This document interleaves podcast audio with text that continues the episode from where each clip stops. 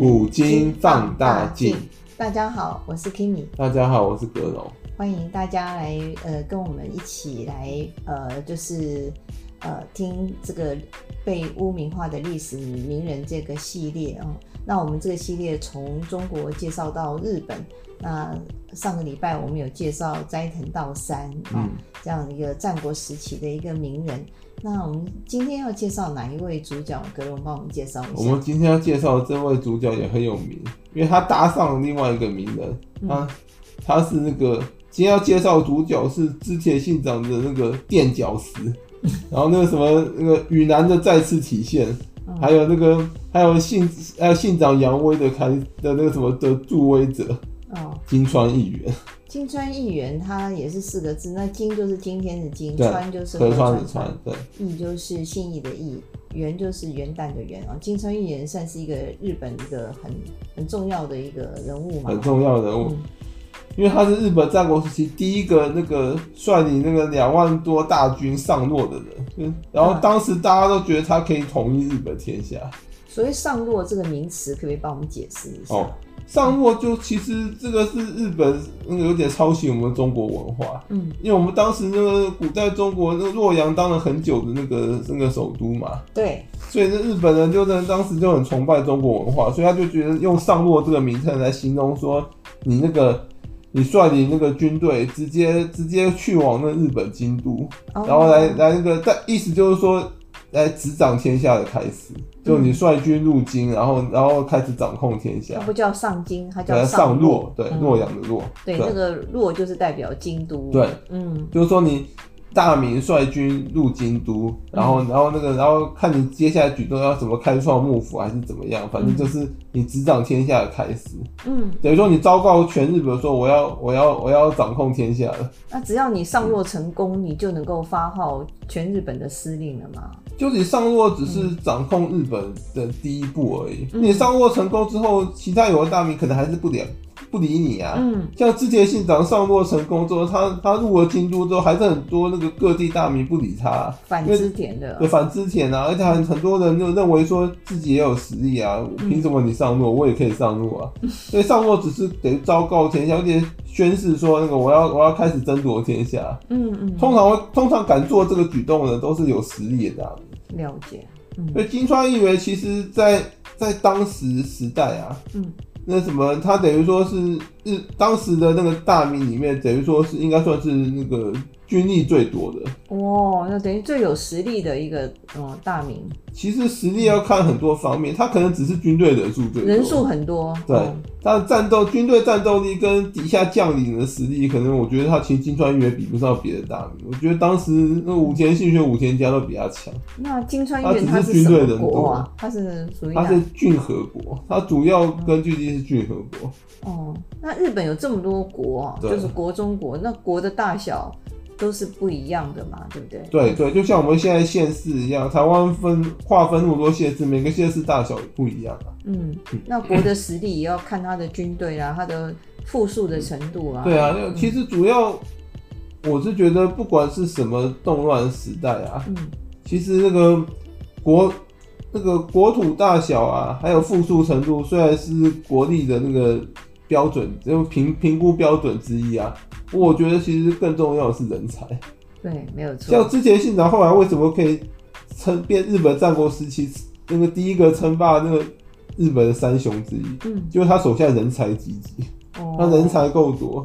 嗯，人才力这个就是一种国力的展现哦。对啊，因为日本战战国那个有名的那种很强的名人啊，嗯，那个什么。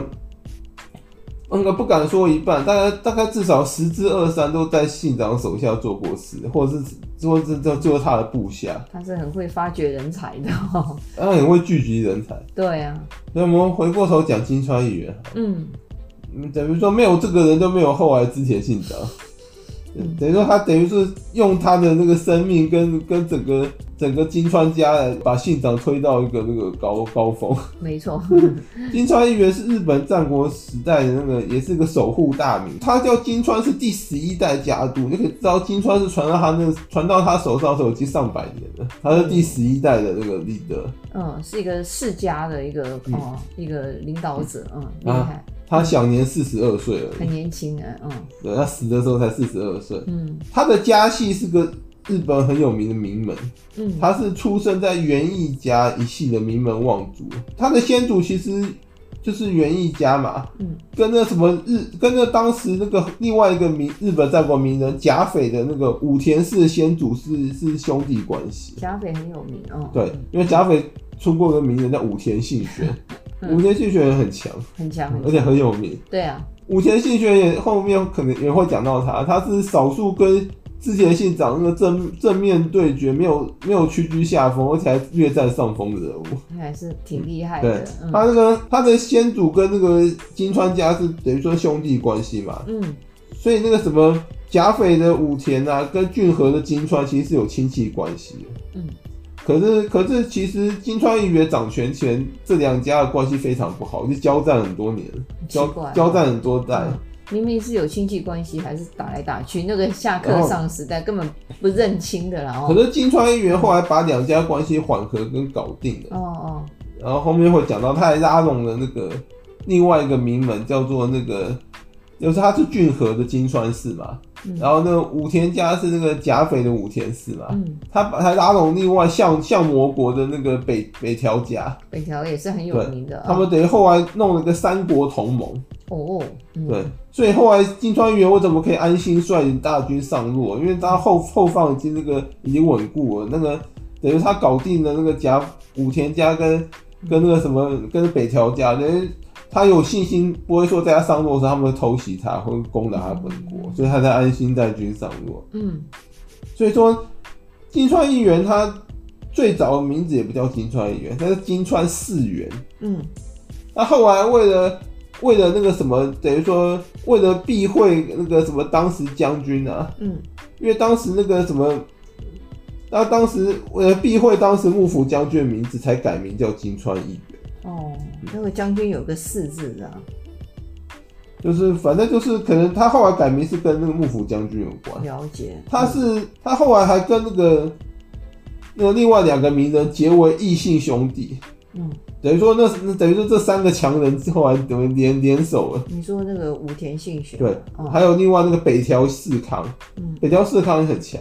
北条是那个当也是当时的名门，而且结拜了三个人，而且非常善于守城。嗯，他们就三个结拜。嗯，金枪鱼的外号叫做那个东海第一公渠，然后武田信玄也很屌，叫做那个什么甲斐之虎。嗯，然后北条氏康也叫做相魔之师。哇，会有会有很很勇猛的，会会有这种名号都很强的。是是，因为因为当时。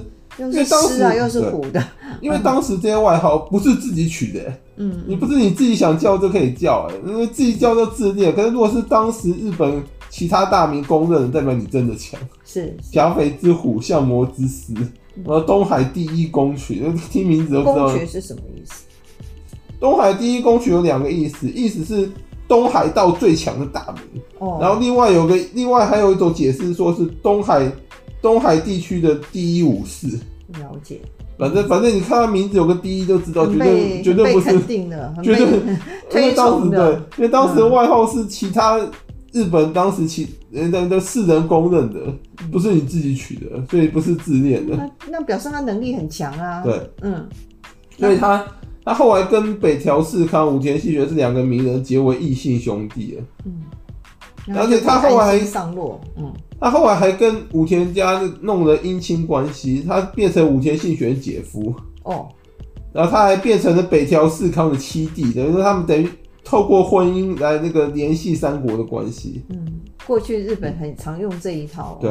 中国也常用啊，用联姻的方式来这个，对现在也常用啊，不是很多那种企业家都喜欢联姻吗？啊，门当门当户对的啦，啊，不只是门当户对关系，然后因为势力更加庞大。他们因为他们觉得说强强结合，他们觉得说如果没有联姻关系的话，好像没办法完全信任对方，就是一定要弄个亲戚关系，他才能够比较信任对方，才能维才对才能维护同盟。虽然常常联姻最后也翻脸，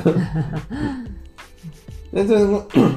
那就像把它基础建设都打好了，等于用姻亲来联维系关系，古代常有啊。是，不然你看以前那个那些什么那些那些匈匈奴残余啊，为什么很喜欢和亲汉朝公主？嗯，他们就是希望能够弄个姻亲关系啊。嗯哼，所以金川议员他是日本战国时期前期的那个战国大名中的名将。嗯，他继位后第一件事啊，就在外交上改变那个父亲啊，他父亲叫金川，他父亲叫那个什么金川世情。嗯，他的哥长兄叫金川世回，等于他是继继承父兄基业，他改变这这父兄的外交方针。他致力于改善那个征战多年和多征战多年武田氏的关系，因为他觉得，嗯，他觉得金川氏真的没必要一直跟旁边邻居武田氏那边那个打生打死，可能会个性是以和为贵那种，也不是那个原因，因为你这样一直打，等于说等于说你那个后院不宁静，你无金川是无法往上上落发展，他是很想赶快上落哈，对，所以他就跟那个。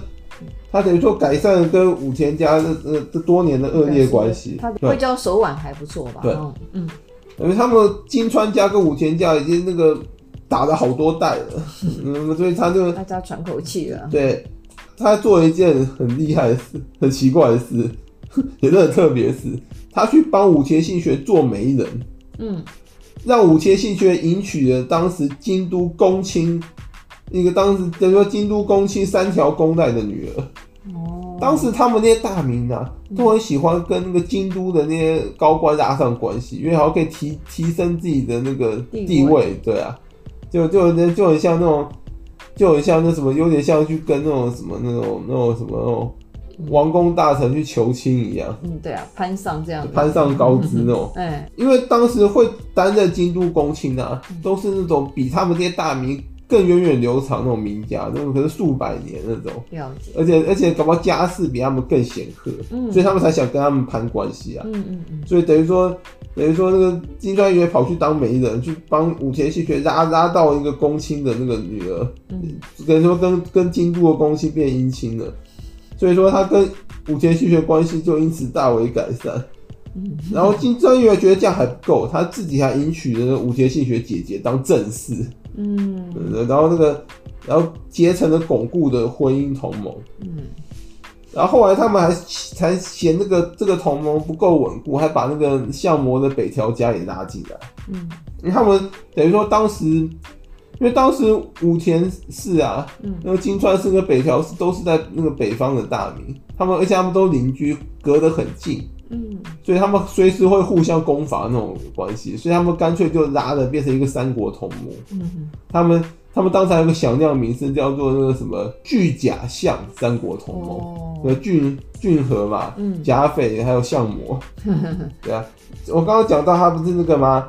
跟他等于娶了那武田信玄姐姐当正室嘛，嗯，他就透过政治联姻把武田和金川两家多年长期对峙的仇家变成亲家了。对，亲亲家，所以不管是不是短暂，金川议员就有他的一套，他至少可以缓和缓和敌国关系啊，外交能力蛮强的，大家都是松一口气啊。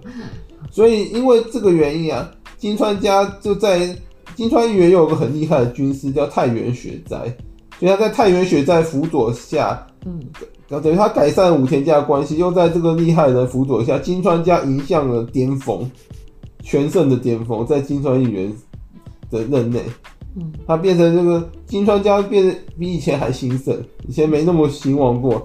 他占着骏河、远江跟三三河三国，嗯，三三河国就是那个德川家康的那个那个的那个起的那个起源地。他其实德川家历代都是三河国的那个执掌者，只是因为金川议员太强，他逼不得已只好去跟他就是投投靠归顺。所以金川议员当时。占了骏河、远江、三河三国，一个人有三国。对，他领地石膏啊，当时用石膏来称啊。嗯，他领地高达百万石以上哦。哦，百万石你可能，你可能那个全日本大概没有一个怎么讲超过他了。当时日本战国啊，你只要领地高达百万石，都可以说是那个第一流的大名人，就是超强。对，连那个丰臣秀吉最全最全盛时期那个丰臣家，嗯。那个领领地也只有两百多万石而已，哦，等于是等于说金川议员都已经快有百万石，对，快有那个快有秀吉一半的一半的实力了，了解，一半的那个领土大小，那真的是很辉煌。所以他才会被称为东海道第一公区，就东海最强大名，还有东海地区第一武士的美名。嗯，因为就当时我有说过，外号不是你自己想取就能取，你帮自己冠个什么什么大将军，什么都没用。嗯、你要要别人功能才才是有用。那那在这么好的一个基础下，怎么会？连连三河家，三河的松平家，就德川，就德川家康跟松平家。嗯，当时的德川家康叫松平元康。嗯。德川家康都都因此那个三河家依附的金川家，他都依附在金川议员麾下，变成他的部下。嗯，所以德川的起来也也就是这样，靠着金川这样子哦。对啊，等于说等于说德川家康那时候有点像直直子人子一样，人质啊，在那个形势比人强，在议员底下做事。听说议员非常欣赏德川家康。他还多次提拔他，所以德川家后来能够掌权，可是金川议员也算他的贵人，是贵人，对，嗯、没错。所以其实德川家康那时候还还因为年轻，还比较讲仁义道德，所以在议员死后啊，他还曾经那个率兵去打那个织田信长，想帮议员报仇。所以那时候德川还至少讲一些仁义道德。所以呃，金金川议员的那个死是跟。呃，织田信长有很大的关系吧？对，嗯，所以刚刚讲到嘛，他这时候是金川家最全盛的时期，他有有掌握三国领地有百万石以上石膏，嗯，可是盛极必衰，这时候金川议员非常志得意满啊，嗯，所以他就做了一件事，那那件事太原选在一直劝他先不要做，他的军师叫他先不要做，对，那件事叫做上洛，就是说那个，哦、就是说那时候金川议员已经那个。志得意满了嘛，所以他觉得说他要他要 timing 已经到了，对他要做一个那个那个他要做一个全日本的，对他等于说他要做全日本的主人了，嗯、他就他就开始准备率两万多大军上洛。那时候两万多算非常多，那时候等于说全所有全国大名啊，那个军力最强是军金川议员。嗯，那时候太原雪在跟他说叫他。先不要做上洛这件事，因为他觉得时机可能还没到。那个金川家等于说，虽然现在看似很强盛，可其实还没有完全稳固。嗯，因为他那时候拿下了三国，等于说你要先消化。嗯，然后金川议员就急着要上路，他想要那个嘛。其实他这个举动有点像我们中国那个前行的福建。嗯，福建那时候也是急着想统一全国，就去打东晋。嗯，结果在淝水大败。通常。太急躁了，对，然后也是也是导导致后来苻坚死因败亡的一个很重要的原因。所以如果你不听军师的话，有时候往往就会那个遭到一个怎么讲很大的。可是你人在那个情况下，你通常就会志得意满，觉得说你可以往更高的位置爬，就会听不进人言，然后觉得自己很行。就像拿破仑那时候去征征讨俄国一样啊，嗯，他不是率了欧洲联军，号称八十八十万大军。因为他觉得志得意满，就像那个先秦福建，他说我头边都可以断流了，我还要怕你一个区区的东晋。然后呢，拿破仑倒也是认为说我我我还怕你一个区区的那个什么俄国不成？是是是。而且金川元那时候就因为人生巅峰，好像志得意满，当然听不进任何的那个劝言，他想要史书留名，所以他就急着想上路。嗯，所以他就率两万多大军上路，然后他上洛第一个对手。也是最后一个对手，就是尾张的那个织田信长，因为他他当时就很看不起织田信长，说那个尾张尾张小国，然后呢军力不过不过几千人，信长毛都没长齐，一个年轻人，嗯，所以我怕他干啥，直接推过去就好。他率两万多大军就就去攻打尾张，他他初期的就是那个势如破竹啊，尾张就是军力就不如他嘛，嗯，他就一路打打打打打打，那个什么什么。也也好像一副就是要要把尾张灭的上落一样嘛。对啊。他他觉得他只是一个小石头，顺顺脚踢的。他只是因为刚好尾张那个位置挡挡住金川家上路了嘛。嗯。然后就想顺便把他踢踢掉。他也不是刻意要灭信长，他只是因为信长挡了他的路啊。对啊。所以他很看不起信长，然后信长就利用他这个心理来来那个来教骑兵，就故意那个大肆采购那个。那个什么守城物资，然后表一副好像要要守城跟金川家决一死战来欺骗议员，嗯、实际上那时候信长已经打定主意要斩首斩首计划。心理战。对，他就故意表示一副，我怕你，我怕你，我要守城，嗯、然后他还还竟然动用一堆百姓去跟那个金川议员投诚绕军，来让他更自得意满，就交齐军，对，就看看这个。尾张的百姓都都好像都盼迎王室一样，都很希望他来。盼迎王室。对啊，那因为那些百姓带了一堆那种什么，所以他们就松懈了。那些物资啊什么的，绕军啊。绕军。其实我怀疑很多百姓根本是当地野武士或什么，反正信长雇的佣兵，打扮扮成百姓，那伪装。反正信约也，当时百姓跟武士长得都一样，那信元最好看得出来是不是伪装百姓？我觉得很多搞不好是还是信长部下是伪就。扮成百姓，有点像木马屠城记一样。对啊，就去松懈松懈金川义元的心。那金川义元一看，哎、欸，尾张百姓都欢迎我，信长都惧怕我，很怕。啊。对，他就更自得意嘛，那就每天都那个，所以喝酒。所以他在率军攻打尾张的过程啊，嗯，他真的每天在那边开宴会，享乐，一副就看不起信长的样子。每天开趴。对，然后那个，然后那时候又干了一件那个不该干的蠢事。嗯。因为那个，因为那时候他在这个尾尾张那个野外郊外行军嘛，尾张不知道忘了是哪一座城，反正那个时候他就行军行一行之后啊，嗯，因为那时候议员其实身材已经有点走样了，胖了，对，胖变胖了，发福，可是日子过得太好，他已经不是以前的什么东海第一武士了，嗯嗯，等于说他已经不会打了，他那时候他那时候出征尾张上路，他还是坐轿子，然后那轿子还那个。还那个什么装潢的富丽堂皇，哦，然后他还那个，他还一副怎么那个上流人士一样，他还还什么。把什么把牙齿都染色什么的，反正一副就是一副他是来郊游，不是来不是来那个，他是来郊游上路。他觉得他他天下无敌，无人能挡，他就抱持这种心态。哎呦，这个是骄兵必败。所以这种心态最后最后败亡，我觉得不意外，因为你根本就是一副看不起敌人，然后自己自己好像很很膨很膨胀，对一大大败笔啊。所以他那时候在郊外行军，行走之后，因为他人胖嘛。他走一走之后，他说：“我们停军，干脆在野外驻扎好了。”哦。那当时他部将跟他说：“那个在行军多少公里前面有城池，我们去进城驻扎好不好？”比较好。对，比较好。然后信义元说：“不必，我们在郊外驻扎，反正反正我有大军在手。”露营。对。可是议员忽略一件事，他是率两万多大军上路，没错。可是他本镇并没有那么多人，他军队都派出去打那个尾张其他城市，他在对他他身边本军也不过才几千人而已。哦，他完全忽忽略这件事了。嗯嗯，然后就以为他很强，他说没有人敢动我，无敌啊！就就在野外就驻军了。他以为去露营哈，后来呢？他驻军那个地点叫叫做那个统辖舰。哦，这非常有名。我们对，我们又可以。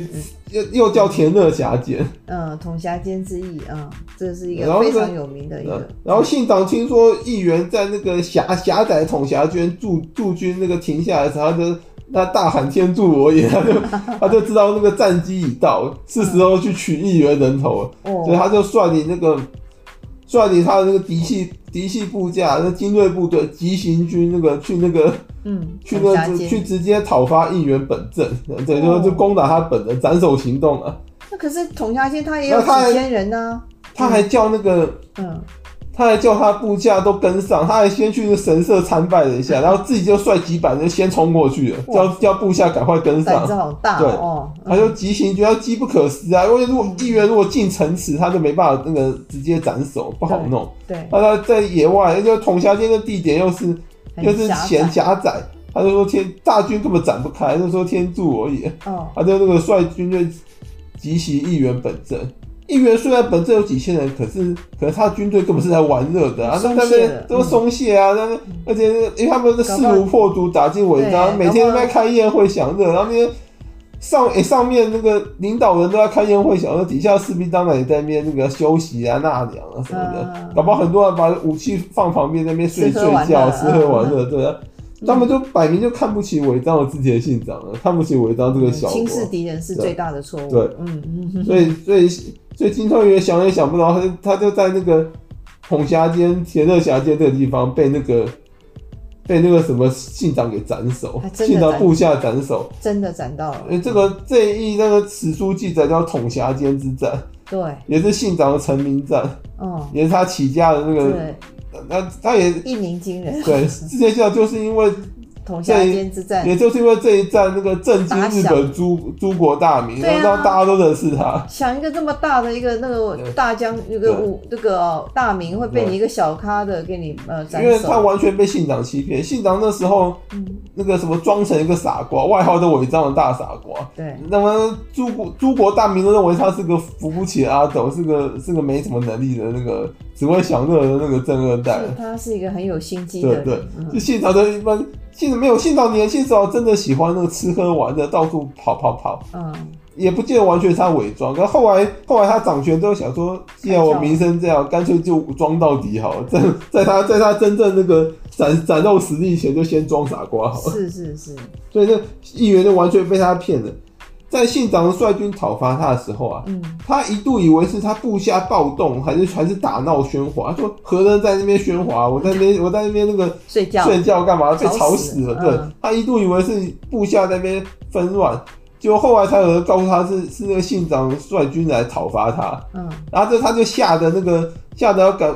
啊，因为那时候他的军队已经大乱，他吓得赶快想逃跑。嗯，可是，可是不是，可是因为议员太肥了，他他他跨不上马匹啊，连马都跨不上。他上马之后直接跌跌下来，有人扶他，可是他身材太臃肿了，上不去了。这太离谱了。对，他就他就一时跑不掉，所以后来被信长那个部将追上，那被就被斩首。好惨。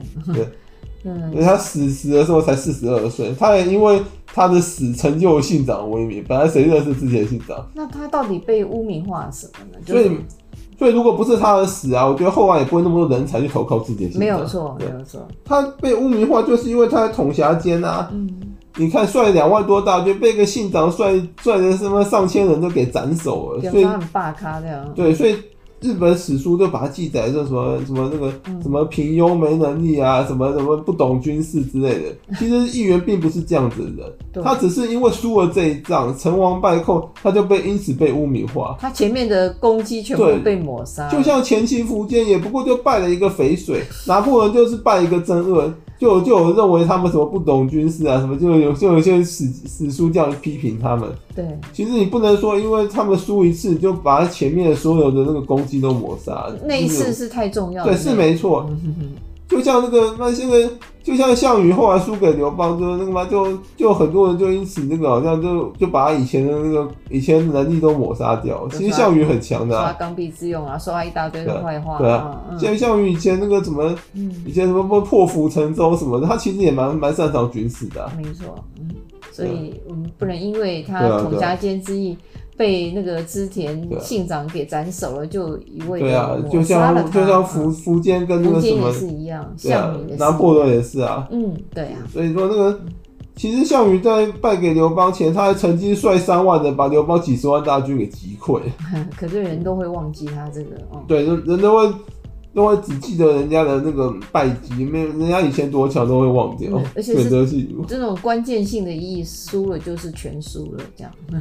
对，对，所以他就因为议员在统辖街之战战死于信长突袭之下，金川一家也因此由盛转衰。嗯，那个什么，他议员的继位者叫金川四真，就真的是不如议员，那个能力不如他，而且当时金川家因因为统辖街之战战败，已经元气大伤。嗯，因为虽然只是议员死了，可以不要小看议员死，他可能很多军队就因此离离开金川家就不回去了，很多都鸟兽散了。对啊，对啊，树倒猢狲散。对，那个信长也蛮聪明，知道虽然那个议议员死了，可金川家那个实力那时候还在，所以不要过度激怒他，他把议员首级送回给金川家，就安抚了一下，说那个。说我是迫不得已，因为你们来攻打我。你看我现在把你那个出于自卫，对，嗯、你现在把你那个把你那个爸爸手机都送回来，所以四车自责也不好再继续对他动手。那时候，哎、欸，那时候议员一死，国那个金川也大乱，郡和国大乱，他也没能没有能力，没暂时也没能力去打信长。了解。等他有能力的时候，其实金川家也差不多。然后呢，然后呢，等他搞定的时候，金川家也差不多了，信长也变强盛。对啊。对那我们今天就从这几个观点来介绍，呃，金川议员这样一个也是蛮传奇的一生哈。对啊。好，那因为时间的关系，我们就讲到这里。谢谢大家，谢谢大家，拜拜，拜拜。